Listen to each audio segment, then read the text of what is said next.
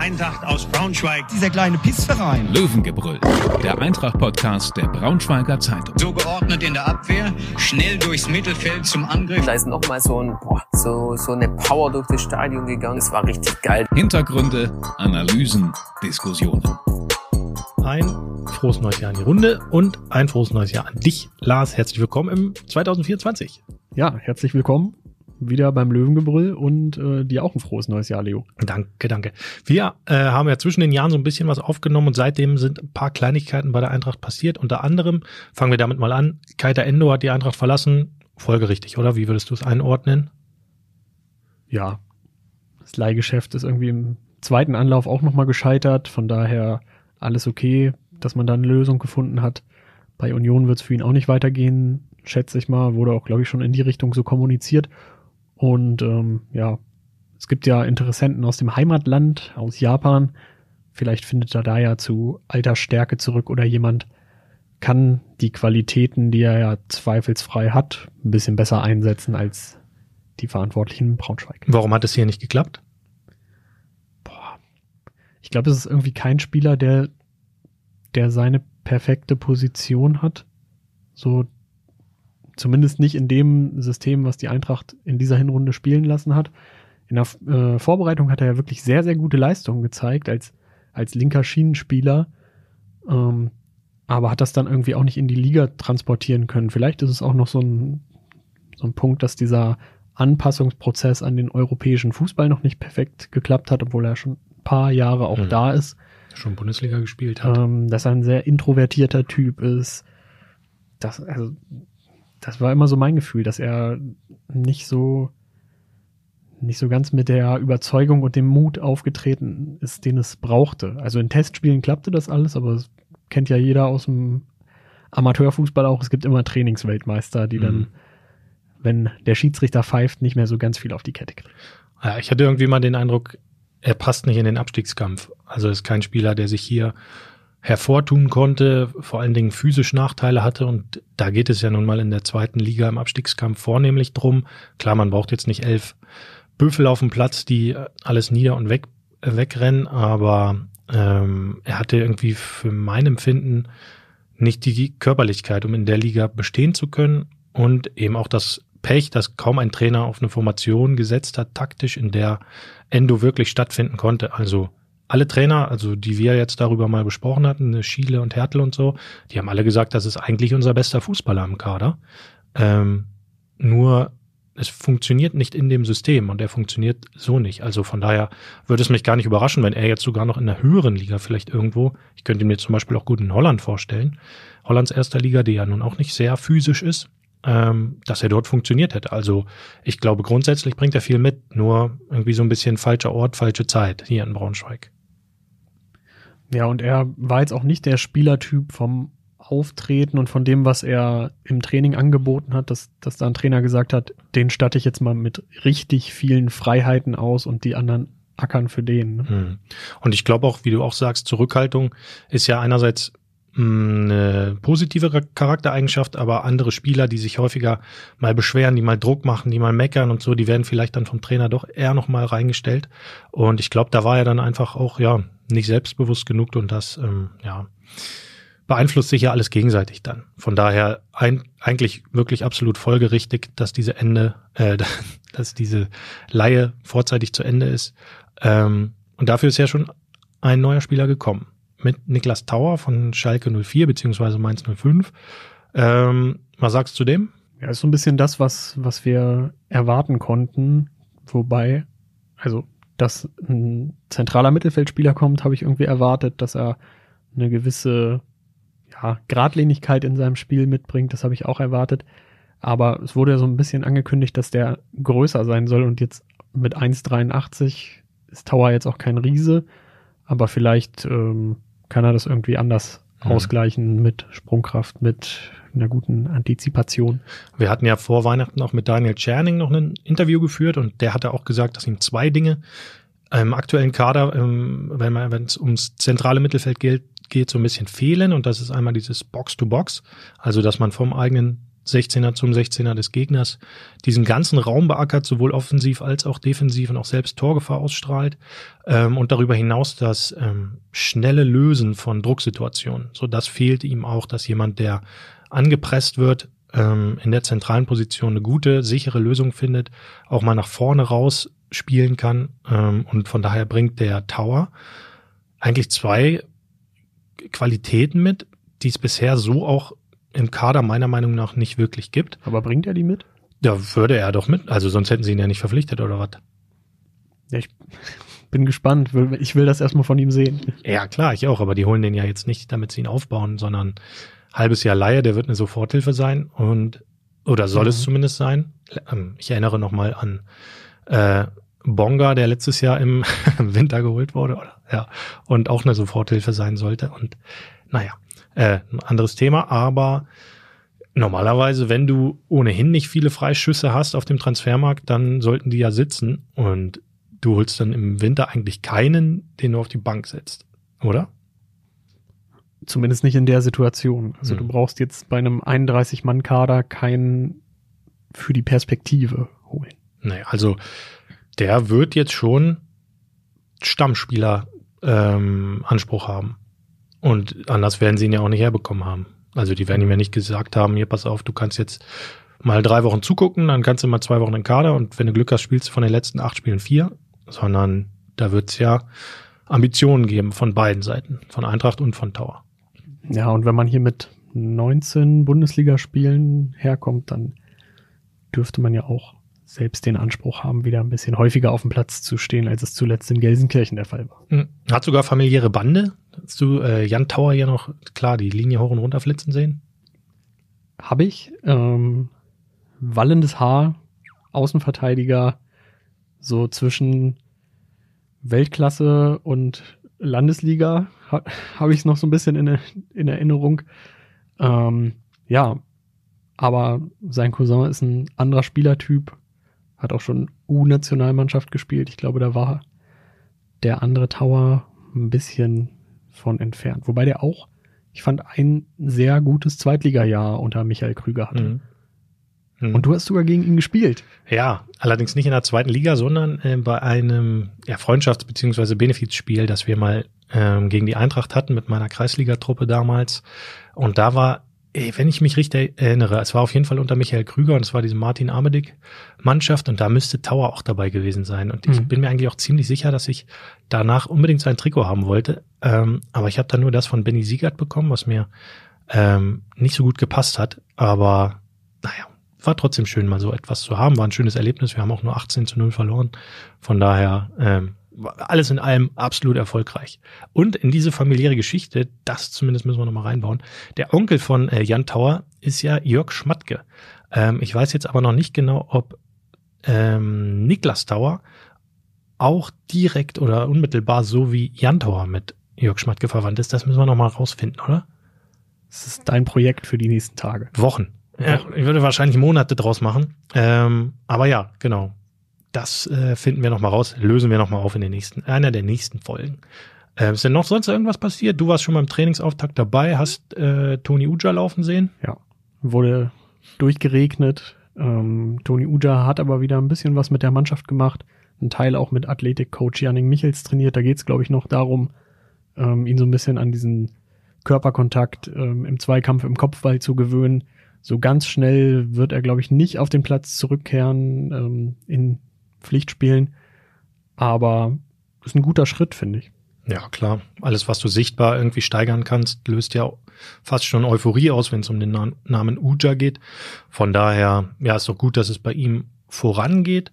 Und dann haben wir erstmal so die aktuellen Themen durchgeschreddert, oder? Und würden auf eine Hörerfragen-Folge überleiten, oder?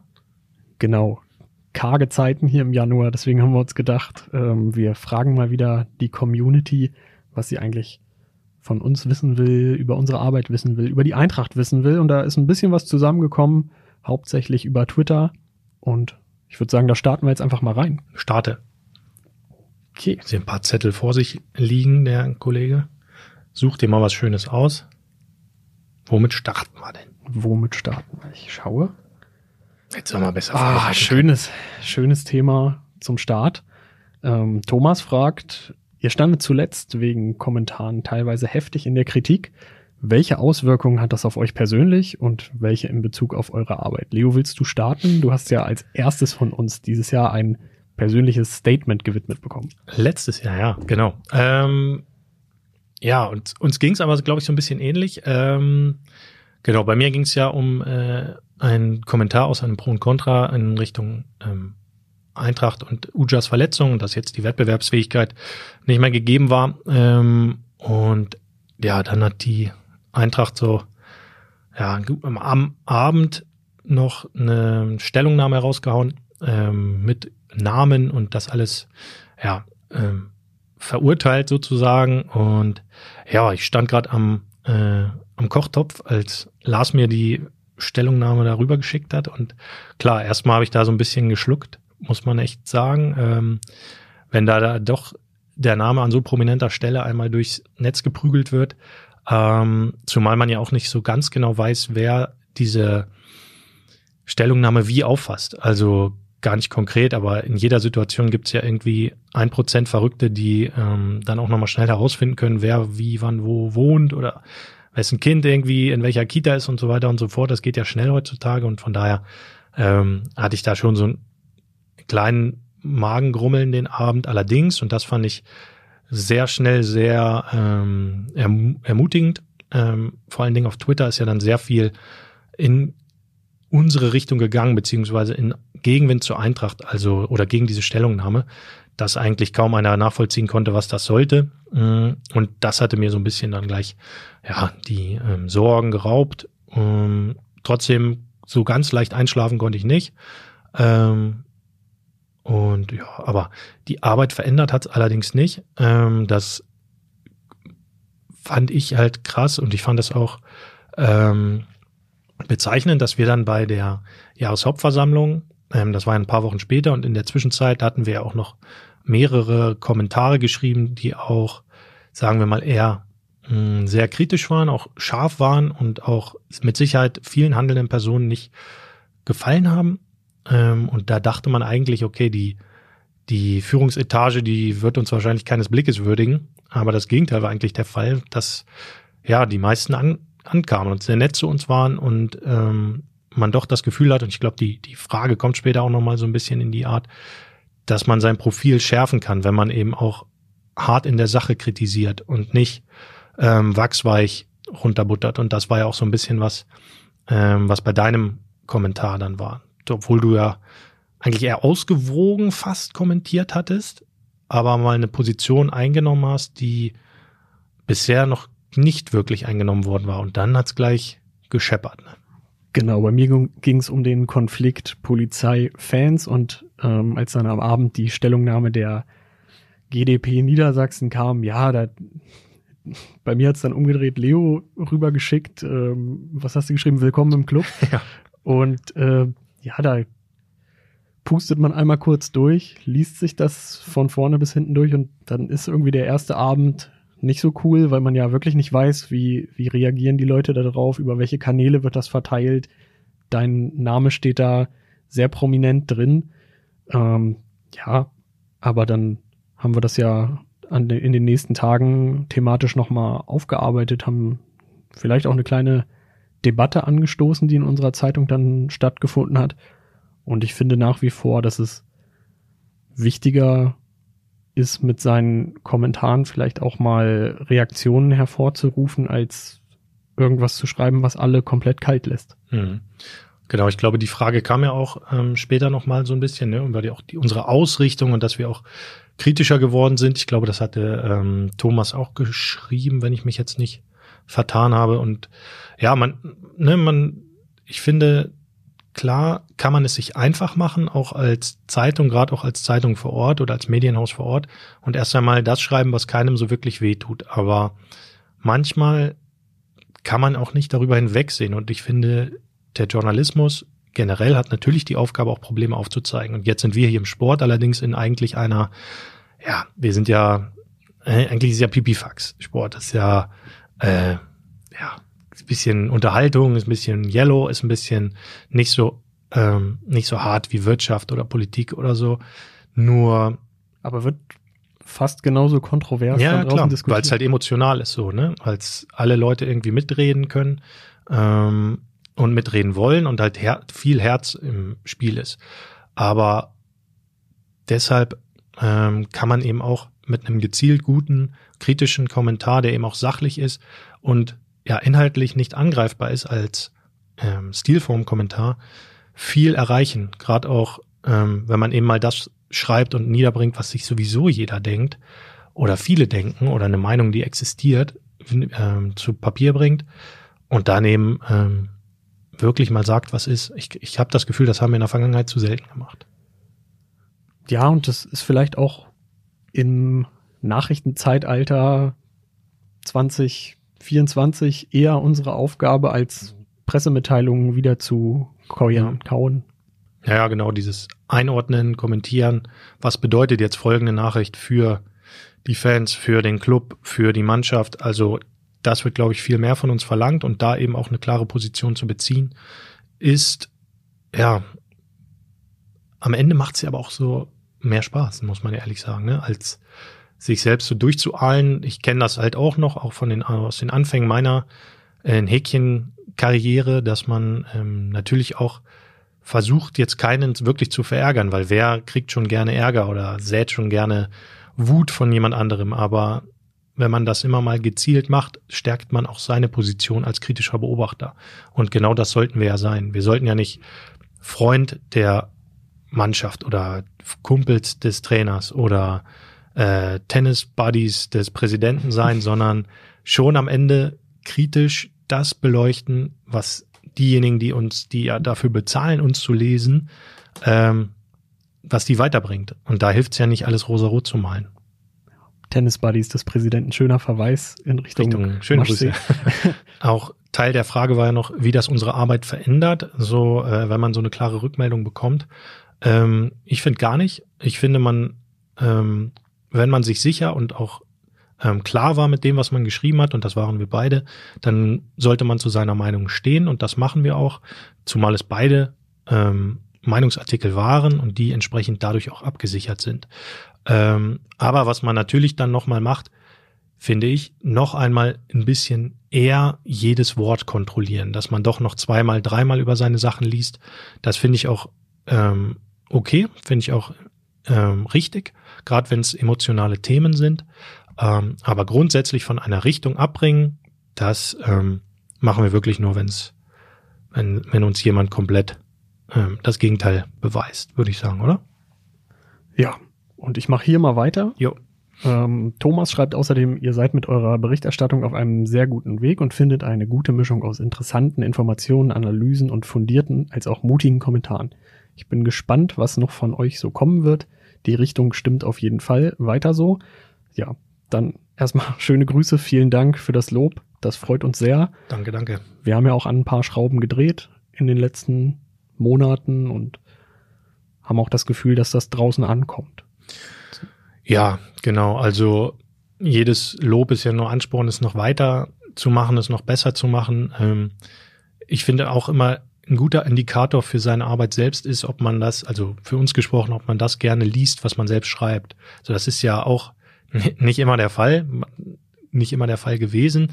Manchmal macht, hat man, kennt ja jeder von der Arbeit, dass man so 0815 Tag hat und denkt sich, okay, jetzt schreibe ich eine Geschichte, ja, die hau ich jetzt mal ein bisschen runter, ich muss nachher ein bisschen früher nach Hause, dies, das und dann ist es auch mal kein Pulitzerpreis-verdächtiger Text, aber wenn man Themen setzt und auch durchzieht und auch das Thema Daten besprechen wir auch nochmal, das hat ja auch total Spaß gemacht, so etwas mal auszuwerten und überhaupt mal herauszufinden, wie diese Daten zustande kommen.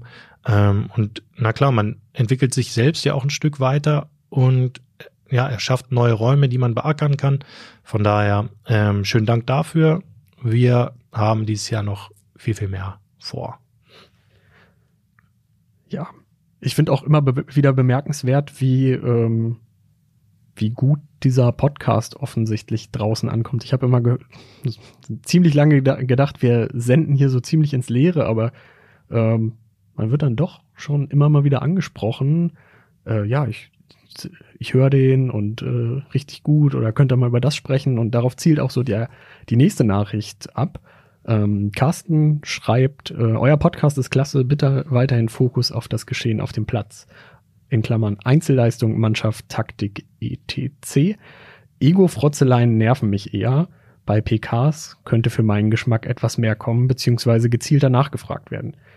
Ähm, ja, vielen Dank auch an dieser Stelle. Ähm, nehmen wir gerne auf. Die Ego-Frotzeleien, das äh, kriegen wir wahrscheinlich nicht so ganz abgeschaltet. Das passiert im, äh, in unserem kleinen Büro in der Ecke dann doch häufiger, dass wir uns so ein bisschen hochschaukeln. Wahrscheinlich nehmen wir das mit in den Aufnahmeraum. Und ähm, ja, die PKs, irgendwie großes Thema. Ne? So, ich mhm. glaube, für viele Fans draußen sind sie sehr, sehr wichtig oder werden sie als sehr, sehr wichtig wahrgenommen, weil sie einfach einer der wenigen Videokommunikationskanäle, Formen der, der Eintracht sind. Und für uns ist es einerseits so ein bisschen die Visitenkarte. Und da muss man, müssten wir uns oder müssen wir uns vielleicht auch selbst hinterfragen, dass wir da mutiger oder noch zugespitzter agieren. Andererseits, ich glaube, wir haben es auch schon häufiger mal thematisiert, ist es für uns einfach ein, ein sehr undankbares Format. Es wird live getwittert, es wird kurze Zeit später online gestellt und andere Medien profitieren häufig davon, dass wir da sitzen und Fragen stellen, weil allzu viele Leute kommen ehrlich gesagt nicht mehr raus mhm. zur Eintracht PK. Ja, in der Regel führen wir da praktisch Einzelinterviews mit dem Trainer. Also ich finde es ja immer schon angenehm, wenn wir zu zweit von uns da sind, weil man dann eben als Fragensteller auch mal Zeit hat, sich noch eine neue Frage oder eine Anschlussfrage an eine Antwort zu überlegen. Und wenn man alleine da ist, was uns allen ja auch schon mehrfach passiert ist, dann ja, führst du da ja praktisch ein, ähm, ja, so, eine Art Steno-Interview und musst zeitgleich mitschreiben, gucken, was der Trainer sagt und dir eine neue Frage überlegen. Und das ist wirklich, wirklich undankbar. Ähm, zumal, wie Lars sagt, parallel eben schon die Agenturen irgendwie die Top-Nachricht des Tages raushauen. Und eigentlich ist derjenige, der dort vor Ort ist, der Gearschte. So, zumal Eintracht auch noch live mit twittert, was ähm, uns auch nochmal sozusagen Reichweite klaut. Ähm, ja, und von daher ist das auch kein Termin in der Woche, den ich besonders liebe, sagen wir es mal so. Wie ist bei dir? Ja, manchmal sitzt man da und hat eigentlich irgendwie eine, eine gute Frage, hört aber zu, vergisst sie, verhaspelt sich, kann, kann so gesehen keinen klaren Gedanken mehr fassen, weil man sofort wieder dran ist. Mhm. Und es gar keinen anderen gibt, der sich meldet und sich mal das Mikrofon schnappt oder nur ganz vereinzelt.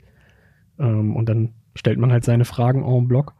Ärgert sich vielleicht, wenn man auf dem Rad sitzt und wieder ins Büro fährt, dass man irgendwas vergessen hat. Ähm, von daher würde ich da mitgehen, ist auch nicht mein Lieblingstermin ja. der Woche. Ja, aber wir ähm, ja, wir hatten auch schon mal darüber gesprochen, ähm, wie scharf beziehungsweise kritisch und auch ähm, fies in Häkchen man bei solchen Pressekonferenzen sein kann oder möchte. Und ich hatte für mich zumindest mal beschlossen, dass ich nicht unfair jemanden in einer Live-Situation vorführen möchte oder vorfragen möchte. Das ähm, wird bestimmt irgendwann mal kommen, so, wenn es das Thema ergibt, aber nicht äh, unmittelbar nach einem Spiel ähm, wirklich aufs Glatteis führen, was in der Vergangenheit durchaus möglich gewesen wäre bei bestimmten Trainern, die medial nicht diese Riesenerfahrung hatten. Ähm, die hätte man bestimmt auch mal in einer Pressekonferenz, in einer Live-Situation relativ easy ähm, demaskieren können. Aber ja, ich finde, das muss nicht sein. Ich finde, wenn man ein Problem, ein Fehler oder eine Schwäche erkennt, dann löse ich das für meinen Teil zumindest lieber in einer 1 zu 1 Situation, dass ich mir den Trainer nach dem offiziellen Ende der PK nochmal schnappe und sage, du pass auf, hier und da, ähm, da hast du mir gerade sozusagen eine Vorlage gegeben. Ich hätte dich da auch ähm, ausspielen können, aber was ist denn da? Kannst du mir das so und so nochmal sagen? Zumal man dann A, diese Information auch exklusiv hat und nicht eben über den ähm, Stream läuft, so dass es jeder aufschnappt und B, ähm, dass man sich da dann eben nochmal ja, so ein bisschen menschlicher ein Häkchen zeigt und sagt, okay, komm, ähm, es ist ja doch auch ein Geben und Nehmen, ähm, auch wenn wir, und das stelle ich nochmal raus, natürlich die kritischen Beobachter sind. Aber Unfairness habe ich da nicht äh, vor. Und meistens kommt auch mehr dabei rum, wenn man so einen Trainer mal am Trainingsplatz erwischt oder hinterher im Anschluss an so eine PK. Die Dann- fühlen sich auch nicht so wohl in der, auf der Bühne da, ne? Ja, du sitzt da oben. Ich habe mich mal, oder wir haben es, glaube ich, mal spaßeshalber gemacht, uns da oben hinzusetzen und dir blenden da wirklich diese Scheinwerfer in die Fresse. Wenn du ein bisschen blöd sitzt, dann kannst du noch nicht mal so richtig die Gesichter von denen erkennen, die unten Fragen stellen. Und ähm, ich glaube, das ist jetzt auch, ja, wenn du jetzt kein abgezockter Medienprofi als Trainer bist, ähm, jetzt nicht die, die schönste Situation da oben zu sitzen, aber sie gehört halt zum Job. Ja, mal gucken, wie das, ähm, ob es da auch nochmal eine Formatveränderung vielleicht gibt. Ähm, von Eintracht aus oder von uns aus mal sehen. Irgendwie kann man das, glaube ich, besser lösen, sodass alle ein bisschen zufriedener aus dieser Situation herausgehen. Ja. Okay. Dann mache ich doch mal weiter. Remo 1031 schreibt, wie nehmt ihr die Stimmung im Verein wahr nach dem Abgang von Peter Vollmann? Wie würdet ihr euer Verhältnis zur Medienabteilung des Vereins beschreiben?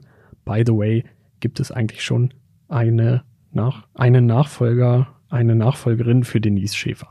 Die letzte Frage vielleicht vorweg. Äh, Nein. Nein. Aber es ist, glaube ich, auch nicht unsere Aufgabe, das zu kommunizieren. Das sollte die Eintracht tun und ja, Ich habe jetzt schon viel erzählt, jetzt kannst du mal deine Stimmung. Du warst ja auch beim Trainingsauftakt und hast schon mal reingeschnuppert in die Eintracht 2024. Ist es gelöster? Ja, ne? ja, auf dem Platz ist es gelöst dadurch die besseren Ergebnisse vor der Winterpause. Aber ich würde sagen, die, die Stimmung im Verein war jetzt nicht abhängig von Peter Vollmann. Nicht so.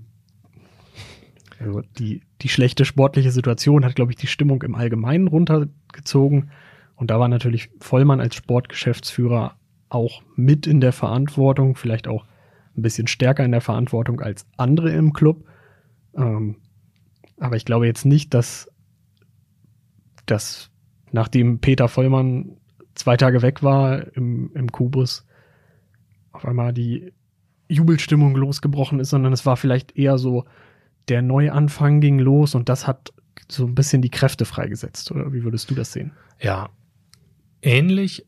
Ich glaube schon, dass die Situation dieses wochenlange Hin und Her um Peter Vollmann sehr belastend war für den kompletten Verein, ähm, für Vollmann selbst und auch für die Mannschaft am Ende, ähm, dass das schon eine Art Rucksack war, die ähm, den die das gesamte Team da irgendwie mit rumgeschleppt hat in diesen Wochen. Und ja, als es dann zu Ende ging, ist es schon so eine Art blo gelöste Blockade gewesen, würde ich sagen. Aber ähm, klar, dann kam gleich der erste Erfolg gegen Osnabrück und dann hat dieser kleine Neuanfang oder diese Glut, die äh, Ermin Bicakcic immer nennt, ähm, ja auch so gleich so ein bisschen ein kleines Feuerchen auflodern lassen und dann passt es natürlich, dass jetzt vor der Winterpause nochmal zwei Erfolge dazugekommen sind. Also grundsätzlich ist die Stimmung natürlich viel besser ähm, als, wann war sie denn am tiefsten Tiefpunkt? Elversberg, Hannover, irgendwie sowas, ne? Ja. Ähm, ist natürlich viel, viel besser, ja. Aber ich würde nicht sagen, dass das mit dem Abgang Peter Vollmanns zu tun hat, also nicht hauptsächlich, sondern vielmehr mit dieser neuen ähm, Konstellation, die jetzt da am Werk ist. Also Benny Kessel, so intern und extern, kommt sehr gut an. Alles das, was ich höre, ist positiv über ihn. Der neue Trainer hat Erfolgserlebnisse ähm, zu vermelden. Sein System scheint zu funktionieren. Die Mannschaft springt drauf an. Es entstehen neue Leistungsträger. Ähm, überraschende Personalien bilden sich heraus, mit Philippe zum Beispiel. Also da passte relativ viel zum Anfang, was ehrlich gesagt auch Vollmann relativ schnell vergessen gemacht hat, fand ich. So ein paar Tage, Wochen lang hat man gar Mhm. nicht mehr über denjenigen nachgedacht, über den man eigentlich zweieinhalb, dreieinhalb Jahre lang jeden Tag irgendwie geflucht hat als Fan, würde ich jetzt mal fast sagen. Ähm, der war so schnell vergessen. Ähm, das war dann auch schon wieder ein gutes Zeichen dafür, dass diese, ja, diese Blockade, dieser Rucksack ähm, schnell abgelegt wurde dann. Ja, und er war halt vorher diese absolute Reizfigur. Der Club hat ihn auch ein bisschen selber in diese Position gebracht. Das haben wir auch schon öfter mal herausgearbeitet. Und ich glaube, deswegen könnte auch draußen so der, der Eindruck entstanden sein, dass jetzt mit dem Abgang von Vollmann stimmungsmäßig plötzlich alles besser wurde. Aber das hatte ich ja schon gesagt. Es ist jetzt, es lag, glaube ich, nicht am Menschen Peter Vollmann, ähm, Nee. dass sich die Stimmung dann nach seinem Abgang verbessert hat, sondern eher so an dieser Gesamtgemengelage, dass da einfach viele Faktoren zusammengekommen sind, die dann passten. Ja. Also der neue Trainer, finde ich, gewinnt auch immer mehr so an Lockerheit, kommt auch menschlich immer besser an. Ich glaube, er ist jetzt auch endlich in eine eigene Wohnung gezogen, hatte ich, hatte ich gehört. Das ähm, dürfte ja auch dabei helfen, sich hier noch so ein bisschen besser zu integrieren, anzukommen, alle Leute kennenzulernen, wenn man eben nicht mehr im Hotelzimmer hockt. Na klar. Ja. Und eben, was man wirklich nicht unterschätzen darf, dass er mit drei Siegen aus fünf Spielen gestartet ist. Also das hört sich natürlich profan an, aber Siege sind am Ende Lebensqualität und machen hier gleich mal den Winter ein bisschen heller, als es halt vorher war. Und das Ganze klar spielt auf die ähm, die Gesamtstimmung des Clubs ein. Es war ja so ein bisschen, es glaubt eh keiner mehr an uns, deswegen probieren wir es jetzt einfach mal, Stimmung.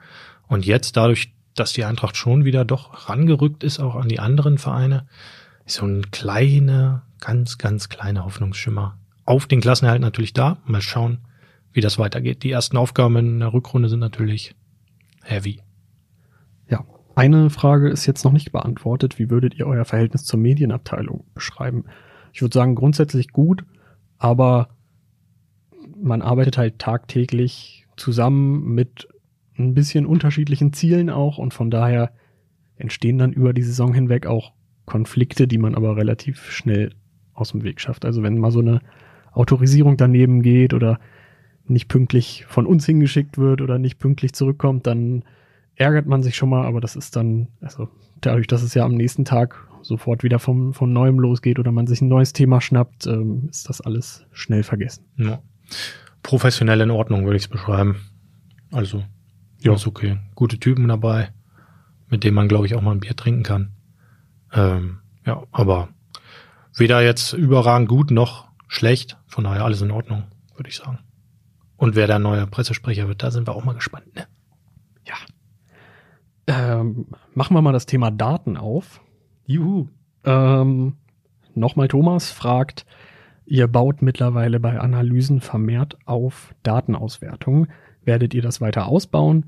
Ein Gebiet, was sich hier praktisch auf, aufdrängt, sind die Spielernoten, bei denen man subjektive Eindrücke per Datenanalyse objektivieren könnte. Also, äh, werdet ihr das weiter ausbauen? Ähm, ich würde sagen, wir werden es immer mal wieder einstreuen, weil es einen, einen guten Themenmix irgendwie auch ausmacht. Ähm, aber wenn wir es jede Woche machen würden, dann habe ich das Gefühl, dass es sich auch so ein bisschen abnutzen würde. Zumal wir natürlich äh, Jussi gerne arbeitslos machen würden. Schöne Grüße nach Finnland. Nein, natürlich nicht. Ähm, ja, ich finde es als Mittel auch interessant und ich finde, du brauchst halt irgendwie fast schon einen Ansatz, um zu sagen, dafür möchte ich jetzt mal die Daten haben. Ähm, jetzt einfach blind die Top 5 Daten nach jedem Spiel zu bestellen, hat auch seinen Reiz, finde ich. Ich gucke mir das auch total gerne an. Aber ich finde eher anlassbezogene Datenanalyse gut, ähm, so wie wir das jetzt vor Weihnachten auch gemacht haben, dass wir mal alle Trainer miteinander verglichen haben, alle Werte von denen oder auch mal gezielt geguckt haben, wie ein System, das 4-3-3-System von Daniel Scherning, wie das bei der Eintracht funktionieren könnte. Also eher auf eine thesebasierte Datenanalyse, das finde ich, äh, finde ich sehr spannend und sowohl spannend zu schreiben als auch spannend zu lesen. Habe ich mir alles gern reingezogen, was ihr da äh, geschrieben habt, Tobi und du. Ähm, und also wir werden es auf jeden Fall weitermachen. Was ich nur schwierig finde, ist, ähm, das mit den Spielernoten zu machen, weil wir die Spielernoten eigentlich eine Minute nach Abpfiff fertig haben.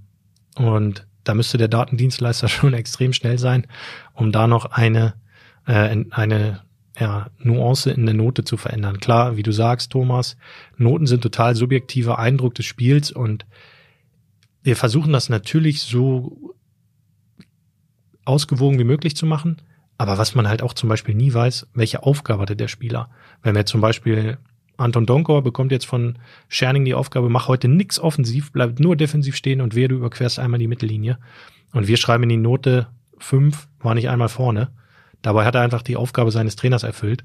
Das macht es unsere macht es natürlich schwächer in unserer Analyse oder in der Notenanalyse dann. Aber ja, das ist am Ende ja auch eine kleine Spielerei. Ne? Ja, aber eine beliebte Spielerei, wie Fall. ich immer wieder feststelle, weil auch darüber wird heiß diskutiert, warum kriegt jetzt Ron Torben Hoffmann für eine Brot- und Butterleistung ähm, eine 3,5. Er hat doch nur ein Gegentor gekriegt, hatte keine Schuld. Warum kriegt er keine 2,5? Das sind immer so die, Hm. die Themen, die uns hier Woche für Woche begleiten. Aber das sieht ja, also daran sieht man ja auch, dass ähm, die Leute das lesen, dass es vielleicht auch Spaß macht, mit seinen Freunden im Stadion darüber zu diskutieren. Und ähm, ja, ich denke auch so der Blick auf die Daten ist dann eher in so einem größeren Zeitabschnitt Mhm. interessant als in so einem Spiel. Ähm, was mich mehr reizen würde, wäre, wenn man tatsächlich die Community auch noch mal nach ihrer Meinung fragen würde.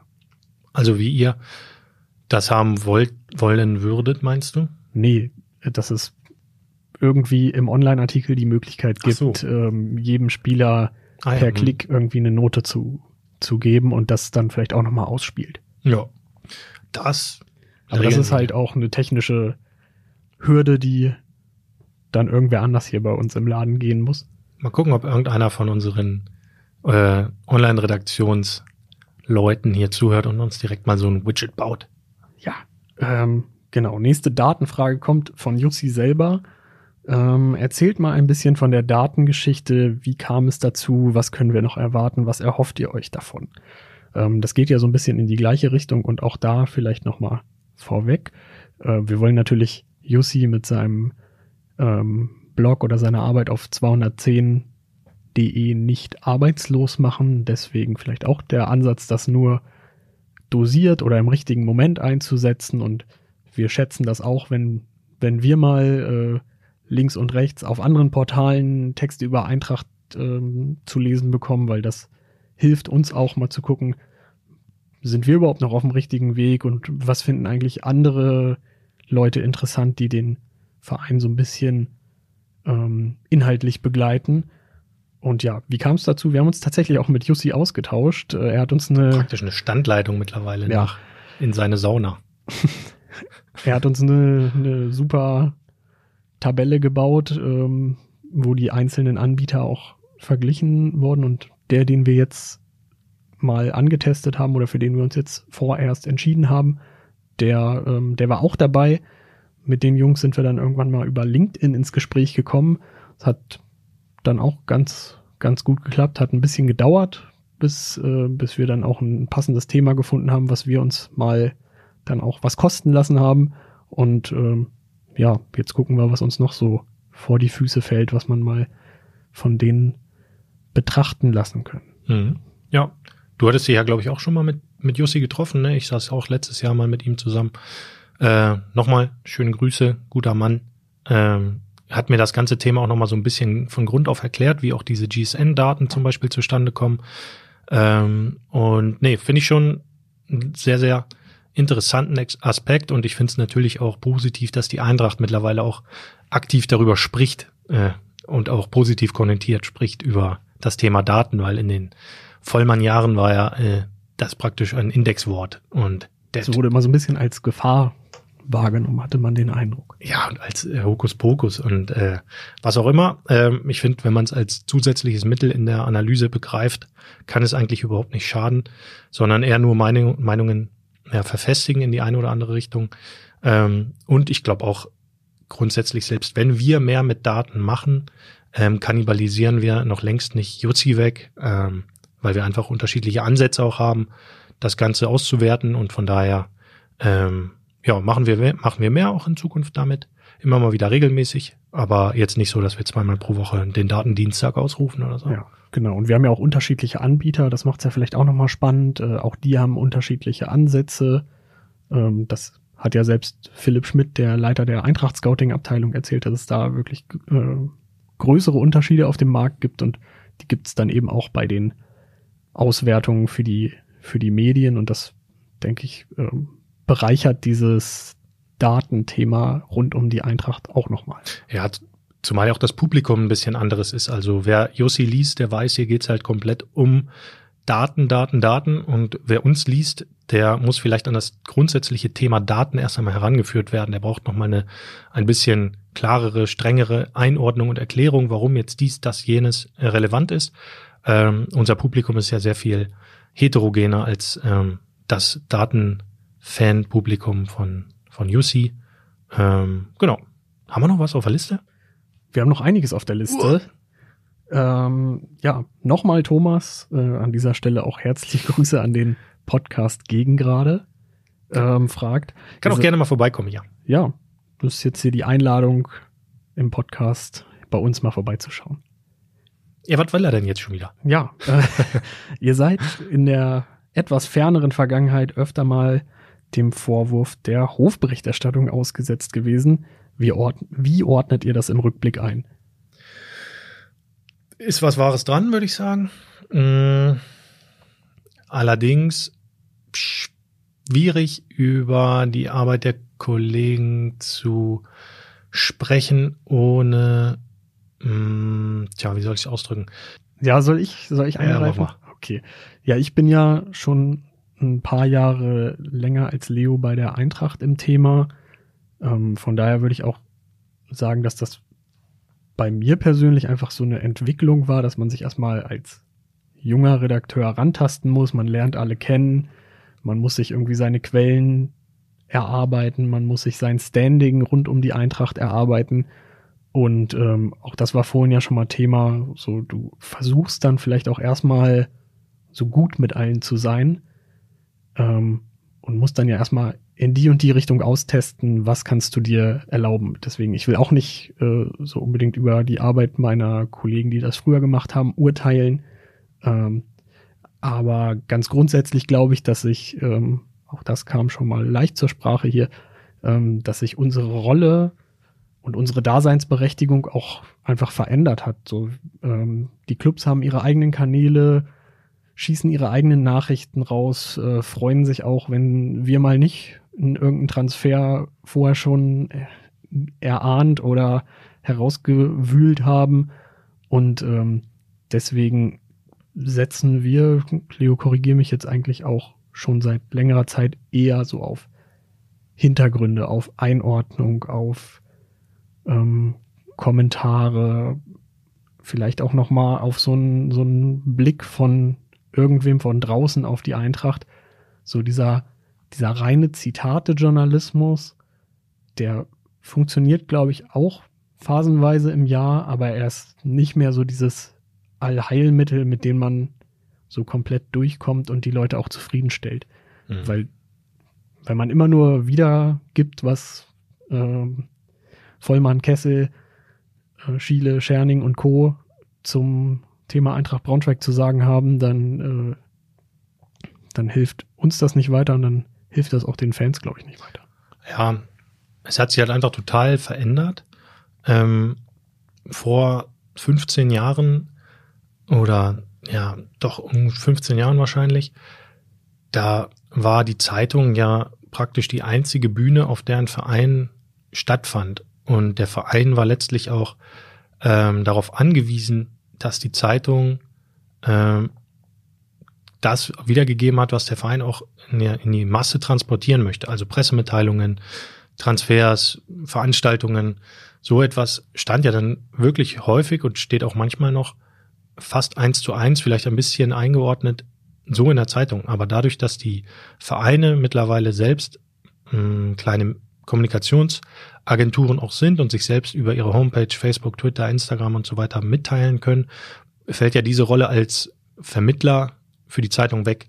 So und entsprechend müssen wir uns neue mh, Kanäle suchen oder neue Formate, die eben für das Publikum, und das ist ja letztlich das Entscheidende für uns, die Leserinnen, Leser, Fans, die unsere Inhalte konsumieren, wie schaffen wir es, für die etwas einzuordnen, damit es einen exklusiven Charakter hat. Das muss ja gar nicht immer die exklusive Nachricht sein, XY kommt zur Eintracht, sondern hier ist die Sicht auf die Dinge. Ähm, so sehen wir das, so ordnen wir das ein. Und das erfordert natürlich aber auch mehr Arbeit. Also früher, ähm, in meinen Anfängen war es auch noch so, dass wir einfach Zitattexte geschrieben haben. Also das sagt Klaus Allofs über Borussia Dortmund oder wie auch immer. Das war auch völlig okay so, weil das Publikum das auch erwartet hat und nicht anders kannte. Aber mittlerweile müssen wir uns natürlich völlig von dem abheben und damit entsteht ja mehr sowieso und automatisch mehr Distanz und auch ähm, mehr Weg zwischen ähm, der Hofberichterstattung und einer eigenen Berichterstattung. Also Hofberichterstattung finde ich immer ein sehr, natürlich sehr negativ behaftetes Wort. Und es war in viel, vielen Fällen aber ähm, hat es auch gepasst. In, nicht immer und auch nicht zu jeder Zeit.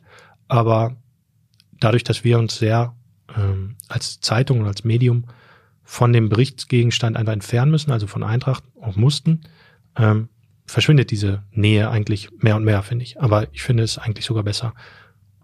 Ja, also ich glaube, wir müssen auch noch, noch mehr dahin kommen, da so ein bisschen ähm, ausgeruhter zu werden.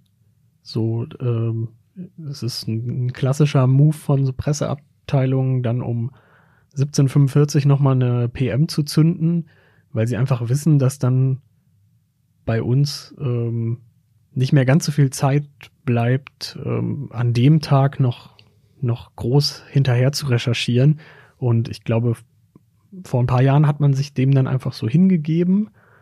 Und ähm, ja, mittlerweile ist es vielleicht sogar besser, dann einfach bei seinem Thema, was man sich schon vorher überlegt hat, zu bleiben und das andere erstmal nur zu vermelden und nochmal nachzuziehen, fünf Stunden später oder am nächsten Tag oder drei Tage später einfach mit einer ähm, mit einer fundierten Geschichte, wo ordentlich Fleisch dran ist, wie manch einer sagt. Ähm, ja, das ähm, das gilt für Print wahrscheinlich sowieso, aber auch im Online-Bereich ähm, passiert es dann manchmal, dass man sich im Alltag ein bisschen zu sehr treiben lässt von, von dem, was von draußen kommt. Ja, Wobei wir das auch schon runtergedimmt haben. Mhm, auch von der Aktualität so, ne? Also früher war ja dieses auf jeden Fall, wir müssen online als allererstes sofort auch raus mit zwei, drei Geschichten dazu und hierzu. Aber ich glaube, den Leuten ähm, ist am Ende Schnelligkeit nicht so wichtig wie eine ausgeruhte und ausgewogene und eine Hintergrundanalyse, die am Ende viel Mehrwert bietet als zwei Stunden früher versendeter Text.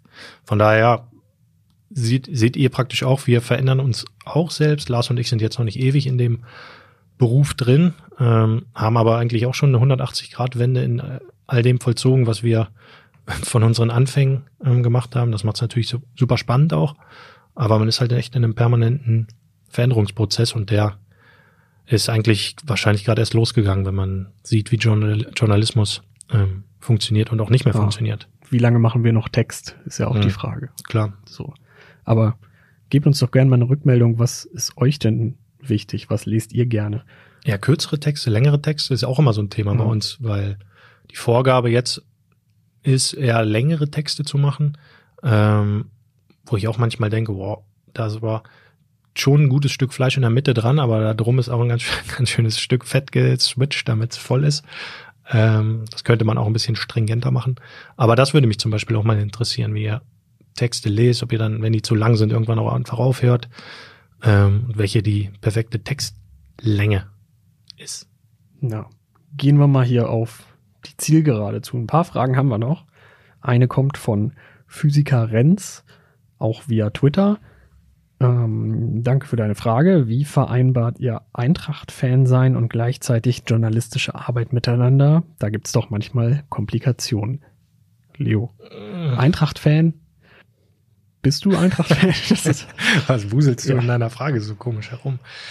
Ähm, tja, also, wie soll man das sagen? Ich habe irgendwann mal den Spruch gelesen, wenn du das Hobby zum Beruf machst, ähm, dann hast du kein Hobby mehr irgendwann. Mhm. Und ich finde, da ist was Wahres dran. Weil klar haben wir beide von Kindheitsbeinen an Eintracht verfolgt und wahrscheinlich auch beide mal mehr, mal weniger davon geträumt, selbst mal hier zu spielen und das Trikot durch die äh, durchs Stadion zu tragen. Aber ähm, wir haben es dann sozusagen auf dem um, umwegerischen Umweg geschafft, doch noch in das Stadion reinzukommen auf beruflicher Ebene.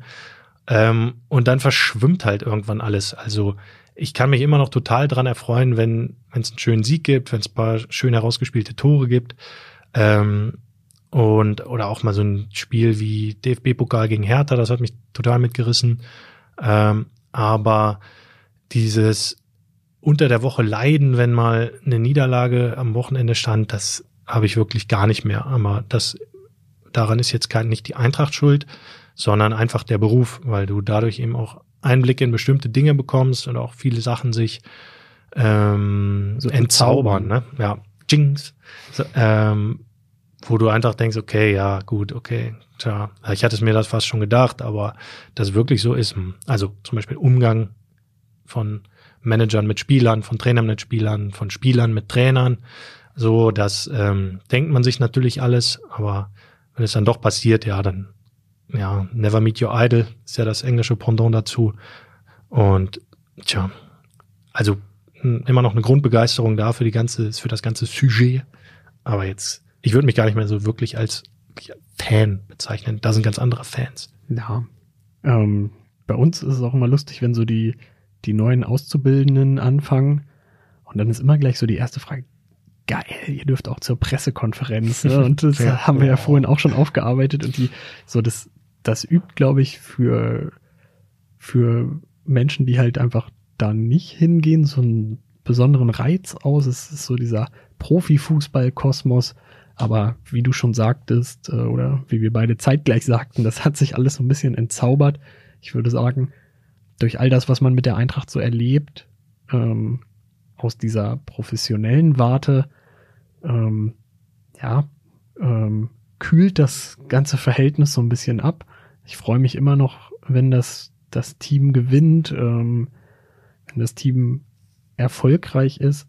Aber auch bei uns oder gerade bei mir, seitdem ich dabei bin, hat sich auch irgendwie so viel schon wiederholt. Es ging irgendwie Abstieg, Aufstieg, Abstieg, Aufstieg.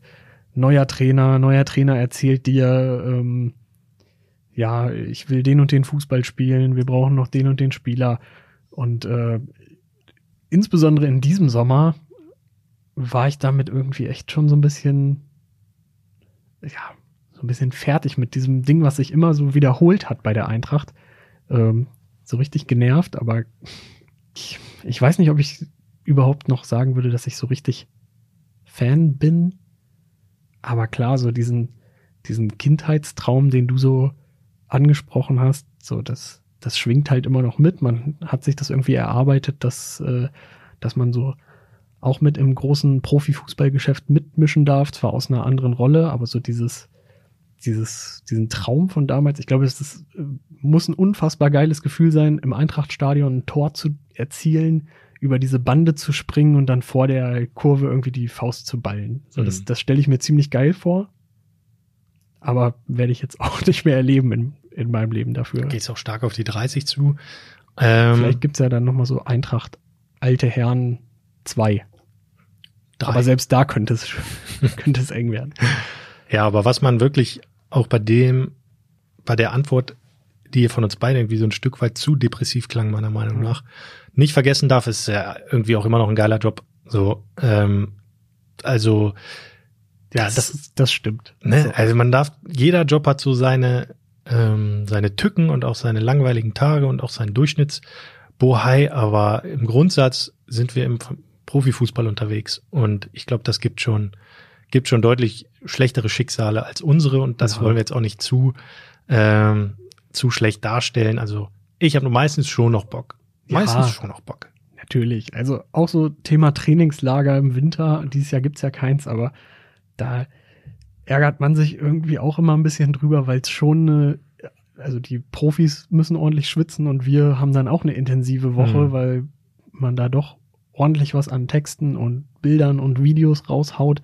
Aber im Endeffekt fliegt man halt auch neun Tage mit einem Profifußballteam im Januar nach Spanien, hat ein bisschen Sonne, guckt sich Trainingseinheiten, Testspiele an, führt ein paar coole Interviews, so das, ähm, das ist auch schon wertzuschätzen. Ja, finde ich auch. Also, aber trotzdem ambivalent. Also dieses Gefühl, Fan zu sein, ist nicht mehr so bei mir da. Ähm, und trotzdem finde ich den Job an sich noch immer voll geil. So kann man es, glaube ich, ganz gut zusammenfassen. Ja. Und im Team macht es natürlich auch Spaß. Natürlich. Super. Wir sind ein klasse Team. das war wieder zu viel. Das, Das- war wirklich einer zu viel. Gut, dass Tobi nicht da ist. Ja, der hätte das wieder zerrissen. Meine Positivität. Ja. Ähm, nächste Frage kommt nochmal von Carsten. Die geht eher so in die sportliche Richtung. Was wird aus Multi? geht bisher auch thematisch etwas unter. Welche Abgänge, Zugänge gibt es diesen Winter? Äh, Multa glaube ich, relativ zügig erklärt. Ähm, wäre ein Kandidat für einen Abgang gewesen im Winter, hätte er sich nicht verletzt. Also der ist ja leicht an der Muskulatur verletzt und ähm, ein halbes Jahr vor Vertragsende kauft wirklich überhaupt kein Club einen Spieler, der verletzt ist. Von daher wird das Richtung Winter, äh, Richtung Sommer auseinandergehen. Ja, ich würde aber auch sagen, er war eher so ein Kann-Kandidat für einen Abgang. Ja, gut, klar. Also sind sie wahrscheinlich alle, Ja, genau. weil es eine undankbare Situation in diesem Winter ist für die Spieler vielleicht auch und für den Club. Ähm, ja, aber wenn der nochmal fit wird, würde ich jetzt auch nicht ausschließen, dass der seine Einsatzzeiten in der Rückrunde bekommt, weil er ja doch ein paar Positionen auch spielen kann und immer mal wieder auch gute Phasen hat. Ja, Phasen auf jeden Fall im Frühjahr, ne? Ist ja der Frühjahr-Multi. Vielleicht Ja. kommt er wieder im März. Der März-Multi kommt dann wieder raus. Und generell Abgänge, Zugänge, ja, es sollen noch drei, vier gehen. Und wenn noch welche gehen, dann können auch noch welche kommen. Ähm, es hängt so ein bisschen von der Abgangsseite Ja, ab. also Linksverteidiger, Außenstürmer. Das wären so die Ideen, die ich noch hätte. Ja, genau. Uja kann man ja praktisch schon als Neuzugang werten für den Sturm. Ähm, ja. Ja, aber hängt eben so ein bisschen davon ab, zum Beispiel für die linke Seite haben sie hat die Eintracht ja sich getroffen, auch mit dem Anderson Lukoki von äh, Hertha BSC. Der war ja auch schon im Braunschweig, hat sich das Ganze mal angeschaut. Ähm, und wäre aber nur dann ein echter Wechselkandidat, wenn denn ein Linksverteidiger jetzt im Winter schon seine Koffer packen würde. Da käme zum Beispiel Kiewski in Frage. Ähm, aber da tut sich Stand jetzt heute noch nichts. Und ähm, die nächste Frage kommt von Gerd Gietzler. Ähm, ist übrigens der Archivar von, Mhm. von Eintracht. Schöne Grüße. Auch mit dem haben wir schon viele schöne Geschichten Eine große zusammen Hilfe. gemacht. Ja, wirklich immer super Zusammenarbeit, super Service, sehr unkompliziert. Ähm, der fragt, warum ist es so schwer, unseren großen Kader zu verkleinern? Verkleinern, verdienen die Jungs bei uns so viel? Ähm, ja, ich denke mal, wenn ein Spieler im Abstiegskampf einen Vertrag hat, nicht mehr ganz so äh, gefragt ist und bei einem Zweitligisten unter Vertrag ist, dann ist es immer schwer, den im Winter loszuwerden, weil er hat jetzt nicht groß auf sich aufmerksam gemacht. In der dritten Liga wird deutlich weniger verdient. Das wäre dann ja bei einem Profi, der, der einfach nicht so abgeliefert hat, im, am Tabellenende der zweiten Liga so das natürliche Habitat. Und ähm, ja, das ist so eine Erklärung. Und ob die Jungs in Braunschweig zu viel verdienen oder so viel verdienen, ich würde sagen, sie verdienen nicht am schlechtesten im Zweitligaschnitt, aber jetzt auch nicht super gut, wenn man so sieht, was, was so ein erster FC Kaiserslautern so raushaut. Aber klar, äh, es ist dann einfach eine, eine miese Situation, so einen Spieler von der Gehaltsliste zu kriegen, weil der müsste ja auf Kohle verzichten oder man gibt ihm noch Kohle mit. Da ist ja auch immer dieses, äh, wir haben uns auf eine Vertragsauflösung in beiderseitigem Einvernehmen ähm, geeinigt. Schöne Grüße So. an Kevin Kunert. Genau, ist ein, äh, auch ein, äh, Ein geflügeltes ja, Wort ein geworden. Satz, der bei den Eintracht-Fans ähm, für ein bisschen schlechte Laune immer gesorgt hat in der Vergangenheit. Manchmal ist dieses Modell, glaube ich, nicht, äh, nicht zu vermeiden. Ich fand auch kurze Anekdote dazu. Dieter Hecking wurde bei seiner Vertragsauflösung ähm, in Wolfsburg gab es äh, eine Pressemitteilung. Ähm, der Verein und Dieter Hecking haben sich in beidseitigem Einverständnis voneinander getrennt und das hat Klaus Allofs Dieter Hecking heute Morgen mitgeteilt. Klassiker. Ah ja, so Ja. viel dazu. Ja, ich glaube einfach Grundproblem ist für die Spieler, dass sie sich eben nicht ins Rampenlicht spielen können oder ins Notizheft anderer Clubs, wenn sie eben von 17 Hinrundenspielen 15 auf der Bank oder Tribüne sitzen. Also wer übernimmt dann jemanden? Und für sie selbst ist natürlich dann auch die Frage, ähm, es übernimmt sie, wenn überhaupt, jemand aus einer unteren Liga und die zahlen dann eben weniger und vielleicht sagen dann auch einige, okay, dann sitze ich lieber noch die letzten sechs Monate meines besser dotierten Vertrags in Braunschweig ab und ähm, habe Planungssicherheit ab Sommer, dann kann ich schon mal meine Wohnung kündigen und so weiter und Ja. so fort. Also schwierig. Ja, Man darf es halt gar nicht so weit kommen lassen. Du darfst den Kader gar nicht so groß machen. Äh, Vollmann hat auch letzten Sommer gesagt, er will 24 Spieler haben, am Ende wurden es 31 und es ist halt einfach Kacke für alle, so viele Spieler zu haben, wenn du nicht drei Wettbewerber hast. Und bis Eintracht wieder im Europapokal spielt, das wird mal mindestens noch zwei bis drei Jahre dauern. Ähm, und von daher brauchst du eigentlich in überhaupt keinem Fall einen Kader mit 31 Spielern in der zweiten Liga. Ja, und ich glaube, bei den Fans entsteht ja auch so ein bisschen Frust darüber, dass man dann solche Kandidaten nicht los wird, die vielleicht auch nicht so bei, bei den Fans das Standing haben, aber wenn jetzt irgendein 59-Jähriger bei VW sitzt und die wollen den in die Altersteilzeit drücken, dann wird er ja auch nicht beim ersten Angebot sagen, geil, machen wir, Mhm. eingeschlagen, sondern der verhandelt nach oder bleibt erstmal drauf sitzen und, äh, und guckt so, was er für sich raushandeln soll. Das ist ja der, so der normale Reflex des Arbeitnehmers, auch wenn natürlich der Profifußball in anderen Gehaltsklassen unterwegs ist. Ja, klar. Ja, und schöne Situation auch für diejenigen, denen dann eben vor der Winterpause gesagt wird, du pass auf, wir wünschen uns eigentlich von dir, dass du dich veränderst. Das ist ja, ist ja scheiße. So, erstens das zu hören, zweitens auch so etwas jemandem mitzuteilen. Ähm, das ist auf dem Arbeitsmarkt einfach Kacke, aber ähm, so ist halt irgendwie auch das Geschäft. So, das gehört zum Fußball dazu. Dafür werden die Jungs vernünftig bezahlt. Trotzdem heißt das ja nicht, dass man alle Emotionen, die man dann in sich hat, äh, in so einen Stutzen steckt und wegschmeißt. Das funktioniert ja auch nicht. Von daher immer eine schwierige Situation, ähm, aber so einen Kader aufzuräumen. Im Sommer laufen, glaube ich, jetzt sind es noch 19 Verträge aus. Endo ist jetzt weg. Da, ja, säubert sich sozusagen der Kader schon automatisch ein bisschen von selbst. Okay, das wären alle Fragen. Ich habe hier noch so einen Gruß. Soll ich den noch Ja, schön, schönen Grüße an Kiesdorfer. Okay. Mal gucken, ob der bis hierhin gehört hat. Falls ja, melde dich mal wieder, Junge. Guter Mann. Ist umgezogen, habe ich gesehen. Wohin denn? Naja, was soll's. Kannst du aber schönen Grüße. Ja, dann sind wir am Ende unserer kleinen äh, Hörer-Spezialfolge. Ähm, hat uns sehr Spaß, viel Spaß gemacht, eure Fragen zu beantworten. Machen wir, besti äh, machen wir bestimmt mal wieder. Schon leer gequatscht jetzt, ne? Ja. Nach einer Stunde. Ähm, und wenn ihr sonst außer der Reihe Fragen habt, dann schreibt uns. Kontaktmöglichkeiten gibt es in den sogenannten Show Notes oder natürlich auch über unsere Twitter-Kanäle. Da findet ihr uns auf jeden Fall. Ja, genau. Ja, wir hören uns nächste Woche wieder, ne? Sonntag Testspiel gegen Werder. Du guckst es dir an, kannst ein bisschen was erzählen. Falls ihr was gucken wollt von dem Testspiel und nicht die Möglichkeit habt, äh, vor Ort zu sein, wir streamen das Ganze auch wieder. Von daher macht euch entweder mit der Decke auf dem Sofa gemütlich oder bewegt eure Beine ins Stadion. Und dann hören wir uns nächste Woche wieder, würde ich sagen, ne? Ja, gut. Bis nächste Woche. Gut, Lars. Danke, Lars. Bis dann, Lars. Tschüss. Mehr Podcasts unserer Redaktion finden Sie unter braunschweiger-zeitung.de slash podcast.